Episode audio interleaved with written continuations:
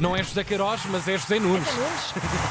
Bom dia. Que velocidade, bom dia. Carneirão amigo, bom realmente vai dia. ser precisa. Eu, não, eu não, não, não vou dizer tão depressa, mas eu vou tentar despachar. Bom dia, crianças, carneiros, restante bicharada, boa quarta-feira para todos. Ora então, e como não podia deixar de ser, começamos pelas nossas girls. Portugal 3, Noruega 2. Espetacular vitória frente a uma seleção com grande currículo. A Noruega já foi campeã do mundo, por exemplo. Grande jogo da seleção nacional. jogamos para ganhar e que competimos para ganhar, sem dúvida nenhuma que, que, que eu acredito que estes resultados vão acontecer com mais frequência. Excelente desempenho. Demos mesmo com uma postinha de bacalhau da Noruega às rainhas do animal. Assim vamos lá, quem sabe. Para já, a França segue na frente, foi ganhar a Áustria por 1-0. Ah, Áustria!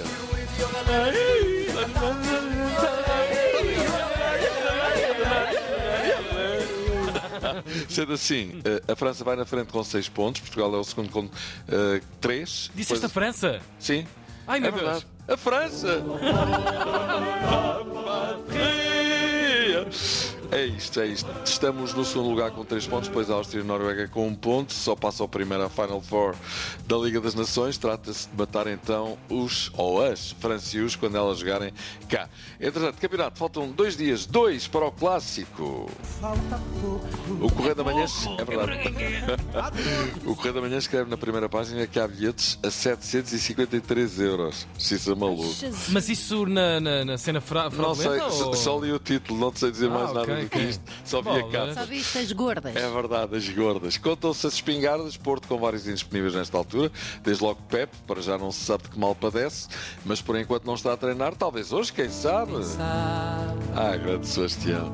Um dia, talvez. Algum dia há de ser. Para além de Pep, também Marcano, Zaidu, Verón, Dani Namaz e Evanilson estão de baixa. Muita gente. Sendo do lado do Benfica, também há dúvidas em relação a alguns jogadores como Bay e Di Maria. Se estão ou se não estão em condições de jogar na sexta-feira. Sexta-feira às 8 e um quarto da noite. Sexta-feira às 8 e um quarto da noite. Lá vou eu. Bom, há muito tempo que não tínhamos um Fogo. jogão destes a uma sexta-feira à noite e vai ser um jogaço mesmo.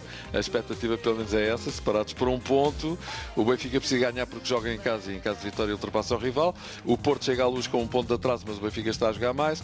Mas. Perdão, o Porto chega à luz com um ponto de avanço. O Benfica é que está com um ponto de atraso. O Porto sente-se bem nestes jogos, ainda na época passada ganhou na Luz, aliás tem um histórico muito bom no Estádio da Luz, mas o Benfica ganhou no Dragão na época passada e já ganhou esta época a Supertaça ao Porto. Aliás, Sérgio Conceição é especialista em ganhar na Luz, fez lá seis jogos, ganhou quatro. No confronto direto com o Roger Schmidt, o treinador do Benfica até está a ganhar 2-1, por isso ninguém sabe o que é que se vai passar. Ninguém! Ninguém, ninguém! Mas daqui a dois dias já iremos saber. Olha, Tony, o grande Tony. Porquê é estás a rir? Já teve alta hospitalar e está como ao aço. Teve um pequeno stroke, Pois. mas tudo não passou de um pequeno susto. Esteve internado nos últimos três dias em Coimbra, fez exames a tudo e mais alguma coisa. E está a risco como ao caraças. Já falei com ele duas vezes, está tudo bem. Vai, manda grande Tony! Grande Tony.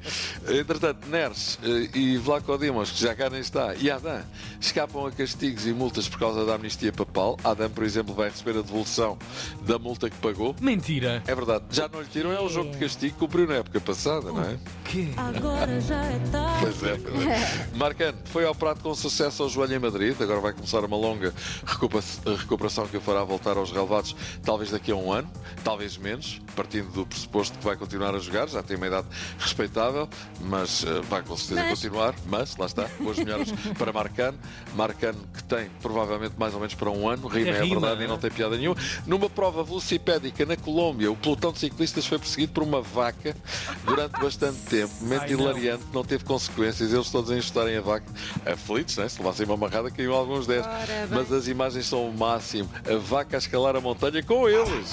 Façam lá o grande tour Açores. Vão ver quantas é que vão aparecer. Muito bom. E se as vaquinhas dos Açores são Felizes e a correr. e bem nutridas. Balotelli, eh, é enfant terrible italiano. Italiano, neste caso, é mais bambino terribile. Diz, provavelmente irei para a Arábia Saudita daqui a alguns anos. Vê lá se que, quando lá chegares, o papel já se acabou. E lá vamos nós. E acaba-se o Eldorado. Porto, uma sondagem levada a efeito pela Eurosondagem revela tendências, vamos dizer, surpreendentes. André Vilas Boas ainda nem anunciou a sua candidatura à presidência do Porto, mas de acordo com esta sondagem, eh, já é o preferido dos adeptos do Porto para suceder ao Renato de mais de 40 anos de Jorge Nuno Pinto da Costa. Numa sondagem semelhante de eh, julho, Vilas Boas já era considerado favorito, mas com uma diferença fundamental. A sondagem era para toda a gente. E é mais ou menos óbvio que muitos adeptos do Benfica e do Sporting, para não dizer quase todos, querem ver Pinto da Costa fora da cadeira, não é? Mas esta sondagem é mais significativa deste ponto de vista. Nesta nova sondagem, Vilas Boas foi preferido com 22,6% pelo universo de adeptos portistas, não é? Seguido de Vitor Bahia, que são estes que votam, não é? Claro que vão Seguido- decidir, claro, Seguido de Vitor Bahia, conquistou 18,1 e só depois Pinto da Costa com 14,5. Quem diria? Finalmente, Gnabry, internacional alemão. Alemão? Ora, então o que faz o. O que é que ele fez, o Gnabry? O Gnabry, pergunto a vocês. O que é que ele fez? Não tão complicado. Gnabry. Ora, o Gnabry foi filmado no relevado com uma bola, lá longe, uma pilha de copos na bancada, todos uns em cima dos outros. De repente, chuta a bola na direção da pilha de copos e tira apenas o copo do topo da pilha. Xissa maluco. O Guilherme Tell não faria melhor com a sua arco e flecha? Caramba, pá. Olha, vamos em passo de corrida. Vamos sim, Ter com senhor. o Pedro. Incrível. Às. Cavalaria! Um beijinho. Até amanhã. Amanhã, vizinho. Na Antena 3.